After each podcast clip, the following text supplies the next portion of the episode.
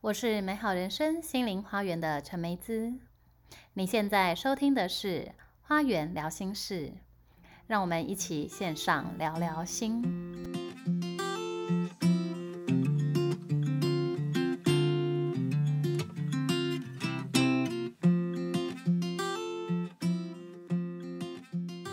Hello，大家好，欢迎来到花园聊心事。我们今天要跟大家聊的主题呢，就是关于灵性行销。其实这一块在灵性圈里面比较少人来谈，然后呃也是一个非常有趣的题目。那为什么今天想要聊这个话题呢？因为我们今天呢，请到的是 Erica，好，就是前面呢，Erica 她有跟我们聊过关于萨满啊、灵性追寻啊，然后我也有跟大家介绍过，Erica 跟我是这个公关公司的同事。所以我觉得这个题目还蛮适合我们两个聊超适合 的。的。Hello，我好是 Erica。对，谢谢 Erica 今天来跟我们聊这个部分，因为其实现在是一个自媒体的时代，所以其实呃个人的品牌都不断地在建立嘛，网美，对对对网对，美网红 YouTuber。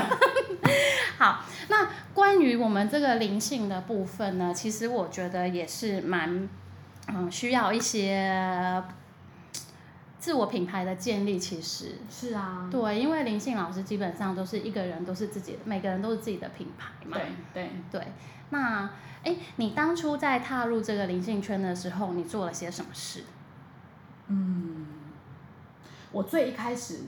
做了非常非常多的实习个案。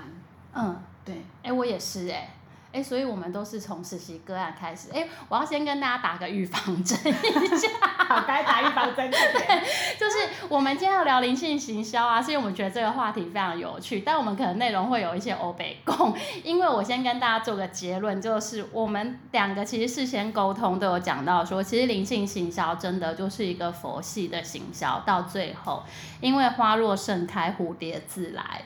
对，对就是真的。因为灵性其实是比较讲求吸引力法则的，每一个人不同的频率，自然会吸引就是不同的个案或不同的学生来到身边哦。但是，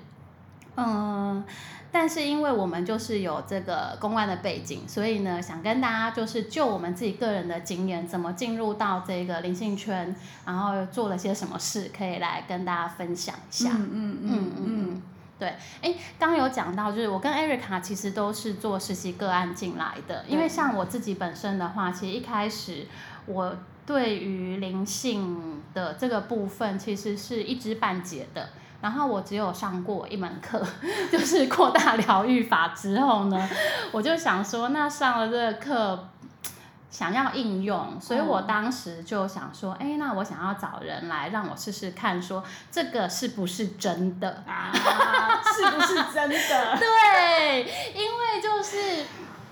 对我而言，我自己是相信，可是我想要看它就是在其他人身上有没有发生作用。嗯。对，就是说，哎，这个能量疗愈，它真的会带给呃，对，会带给大家比较好的结果吗？或者是不是真的能够改变其他人的人生啊，或思想啊？嗯嗯所以当嗯时我其实是抱着这样子的想法，然后开了这个呃实习个案，嗯然后所以我会请我的个案就是做完之后回去观察他自己的生活，如果、哦对，然后请他们就是呃写新的报告给我，对。好有趣，因为我们真的不一样 啊！我是同样都是实习个案，我都不是。为什么因？为我出发点，我想想看哦，那时候出发点，我觉得，我那时候觉得我学，那时候我已经学萨满好多年了，嗯然后，呃，我也学了，我也开始奥秘学校传承，所以我开始做 DNA 火化。然后那时候我在想说，因为我学了萨满这么多年，我用在自己身上，我觉得用的非常非常的好。嗯然后，但是我想要开始可以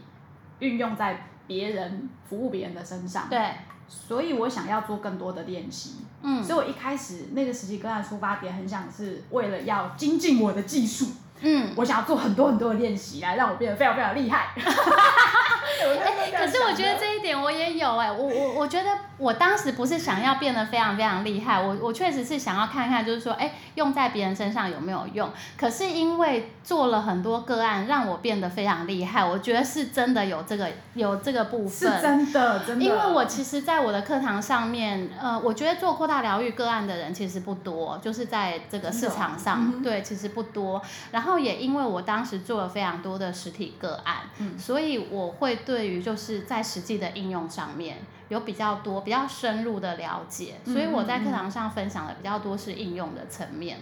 很实际，那就是有很多的应用。所以可以这样对做对对对，，实习个案真的很有用。然后我那时候一开始在做实习上满个案的时候，嗯因为我一开始做的就是开放式个案，嗯，就是啊、就是不是一个特定的疗愈法，而是个案来哦，看他的状，就你就所以开始你是听他说，譬如说你是做这个能量疗愈，反正你来了，适合什么，我再我就用在做你什身么上。，对，所以那就很好玩。因为我后来发现，其实原来市面上很这样子做的人其实没有那么多啦，嗯大部分都是一个技术一个技术，对对对对。然后，所以我那个时候实习实习个案当中，其实我锻炼了很多，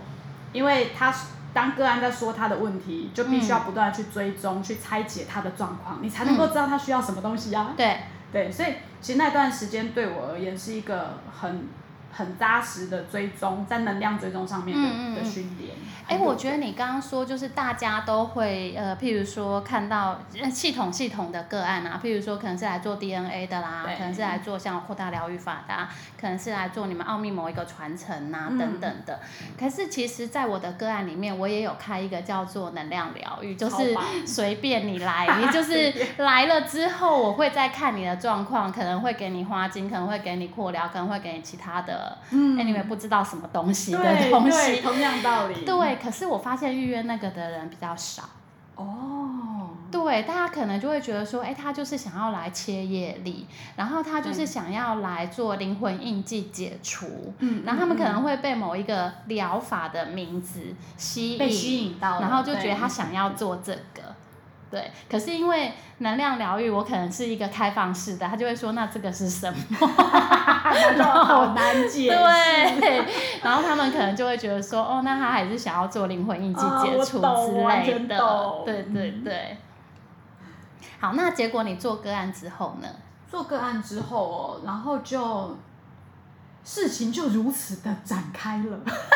所以是个很案像推这荐样个案吗？都有，就是我的个案有非常非常多是陌生人，哎、我觉得你这一点很厉害。这欸点真的很有意思欸。你知道为什么吗不？知道我跟你说，我觉得你果然是做行销的，为 什么？因为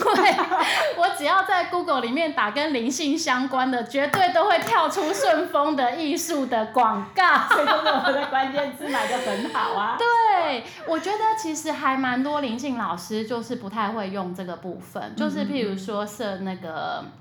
设关键字啦，对然后还有那个 SEO 优优化、对引擎优化优化的这个嗯部分，然后还有就是那个网站架设、官网的对没架设错。哎，我觉得官网它真的其实就是一个很重要的形象。是，对，真的是像我觉得你的官网就超专业的，我做的是我做 的，是我你自己本人做吗？的，所以你就对是用那个开放式的那个网对站啊模板，然对后自没己错架设，对。你真的很厉害欸！我我也跟你觉得我好说强，官网这件事情，我想了八年都没做，八年太久了， 八年真的太久 了。因为我自己做公关行销，其实我自己很知道，一开始就一定要有官网，可是。啊嗯我一开始就做了粉丝团，之后、呃做了实习个案，然后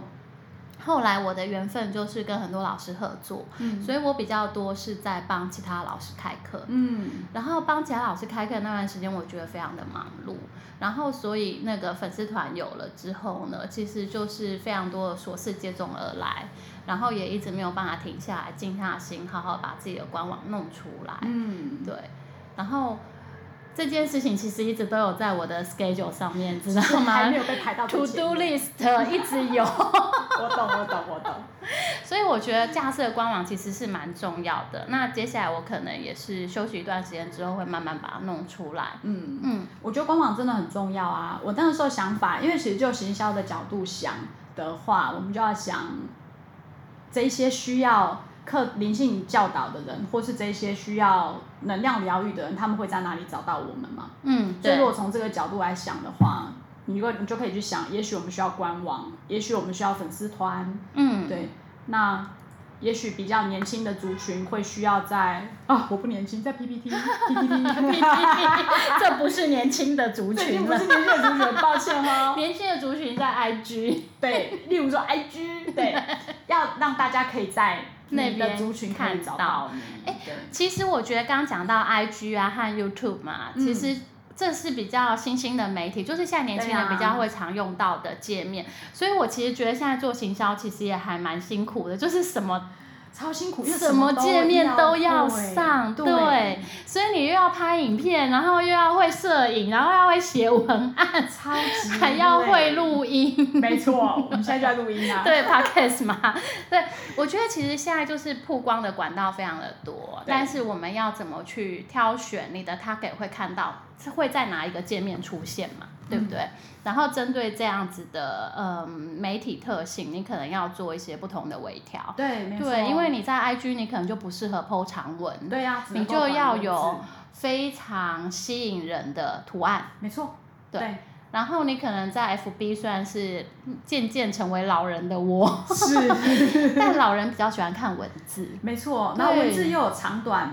的对区别，然后对，所以 FB 其实也没有非常适合长文字，对，不要太长，不要太你可能五行之内没有说到重点，大家会就会跳过去没了。错。所以重点永远都会放在文字的最前 面，就是那个图不用点开就有文字的地方，对你们就要讲到重点了。 真的。所以其实每个每个沟通的管道都会有它的习惯啦，都会有它的应该要有的使用方式。对，我觉得是，所以要就是针对你自己对每一个媒体跟界面的熟悉度，还有那个你想要行销推广的人，嗯，要有一些些了解，嗯对，才能够决定。也许你要放在 YouTube 上面，YouTube 上面比较多，放在 IG 上面比较多，还是你的重点要放在 FB 粉丝团，都有可能，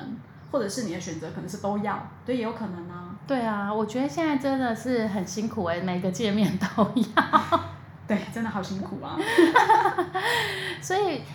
另外还有一件事情就是，我觉得那个文案的呃吸引人，因为像我之前都在帮老师开课嘛，嗯，所以其实我发现还蛮多灵性老师，虽然他们的功力非常的深厚哦，可能通灵都已经不知道第几维度去了，可是他们对于人类的文字的叙述， 可能就人类的是故事说，的叙述可能就是要在那个十几维度，你知道吗？ 啊，那个要想上不到来无法对下来，请回到三次元，用一些一般人可以看得懂的。的文字，对，当然也有可能有一些人就是因为就是你的文字是十四维度、十六维度、十七维度才来的有，但是要看你给的对象。没我错觉得，因为譬如说像。你在，我就说我在 Google 只要搜寻那个灵性，就会看到顺丰的艺术。然后我觉得就是说，会在 Google 上面搜寻的，它很可能就是不一定是接触过灵性的，嗯，所以你可能告诉他，哎，灵魂印记解除什么的，他可能会看不懂。对，所以或你者要用更浅显易懂的方式来说这件事情，对啊对，因为有一些人他们可能就真的就只是生命当中有一些挫折，他们想要找的可能是心理师。对，对，所以你可能要比较更更浅显易懂的文字，让他们知道说，哎，在这个地方你可以得到帮助。对，没错，嗯，的确是这样子，因为行销要用对的文字跟对的人说话，对，对，所以有时候虽然是灵性，好，行我觉得行销灵性上面的文字要要落地一些些啦，嗯， 对，要跟听众跟观众们接视轨，听 对，你跟的视频乐大众听的对象对要接轨接轨，不然他会 catch 到错误的资讯。对啊，没有错，真的，嗯，哎，好哦。那关于行销呢，其实我觉得还有一个非常重要的事情，就是关于定价。因为其实我觉得像灵性的服务啊，它这个定价对我而言，我觉得就是说它是一个能量的平衡，而对于每个人他的平衡点可能是不一样的，所以可能呃大家在这一个呃灵性圈里面看到同样的服务，可是不同的老师可能会有不一样的收费的价钱，嗯，对不对？对啊，嗯，对，那定你价是一件很个人的 事情。对，其实我觉得定价真的是蛮个人的。哎你记得你第一次你的我们的实习个案，我记得我的实习个案阶段，我的定价是五百元，哎，我是六百，差不多，可能就是一开始嘛，就是觉得说就是试试看呐、然后而且是想要精进自己，所以我们定价可能一开始就是比较没有那么高，对然后但是这个在那个阶段，这个呃五百跟六百是我们可以平衡的。对，可是我大概做到一段时间之后，我好像就调到一千二，嗯，然后后来慢慢调到现在就是三千多这样嗯子。嗯嗯，我的过程也有点像，就是当五百。哦，我记得我在五百阶段做了应该有三四十个个案哦。嗯我那时候嗯写个案记录，对非常非常多。然后有一天我就发现，哎，我觉得我的实习个案结束了。你会有一个内在的感有觉感嘛，觉对不哎对？你就会觉得其实我现在可以哎、我我可以哦、嗯所以它很像是一种自我肯定的到了一个地步，嗯对。然后我就我记得我不知道调一千还一千二，我忘记了、嗯嗯然后我就开始进入了我的下一个下一个阶段阶段。 然后下一个阶段又会开始做了一阵子之后，又会发现哇，经过这些磨练，嗯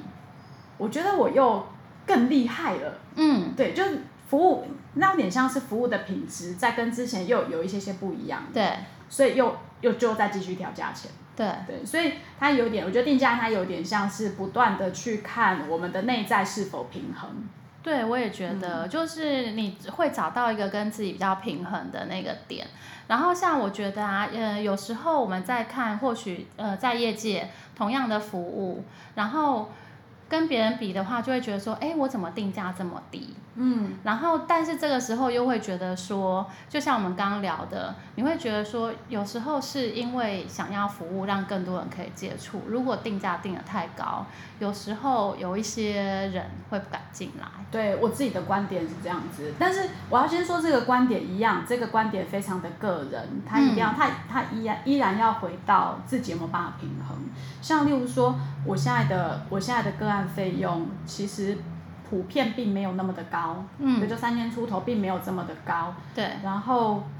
那是因为我觉得我想要开放一个空间，让更多的没有接触过能量疗愈的人能够有一个进来的机会点。对因为当定价非常非常高的时候，他们是完全没有接触的机会点的。对，那因为我看到这一点，所以我愿意。嗯所以也因此，现在定价虽然整体而言看起来好像是低，但是我平衡。对，哎，我也是这样，因为我的价钱也不会太高，我大概也就是三千出这样子，嗯三千出，然后呃，业力疗愈的部分稍微高一点，四千多，然后其他部分其实我都是维持在大概三千多左右，然后嗯，我觉得吸引的对象不一样。呃，有一些人对反而是会觉得贵才是好的， 那就不可能不是我们那的就不对是象。。我的对象、啊对他可能就会去去到就是需要满足他条件的那个疗愈师那没错，边，没对错，对对，哦，我觉得在行销讲到这个，我觉得在行销上面还有一件事情，我觉得很棒可以分享是，我没有觉得我要服务所有的人，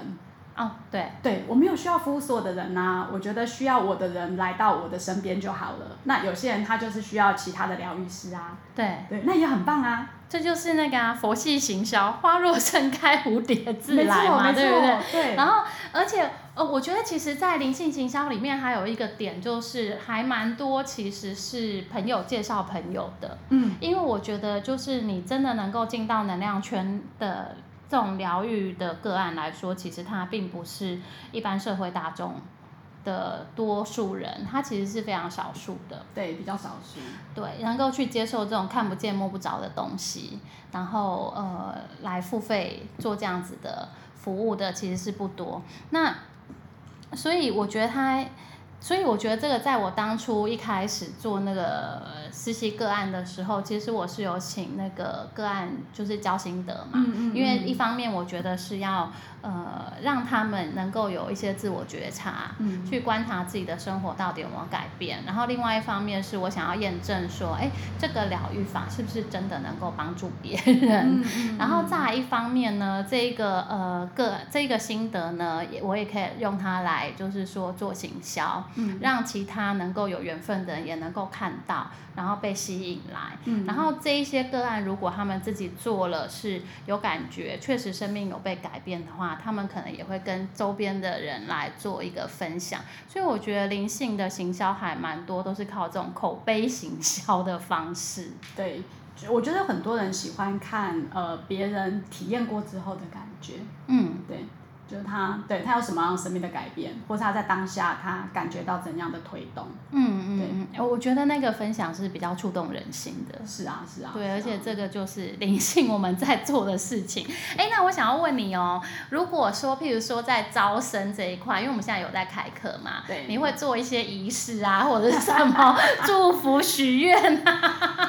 我没有哎、我好佛系哦。好，我没有做祝福跟许愿，但是我会祷告，因为嗯祷告本来就是我每天日常的衣柜，嗯所以我祷告的时候，我通常都会说：“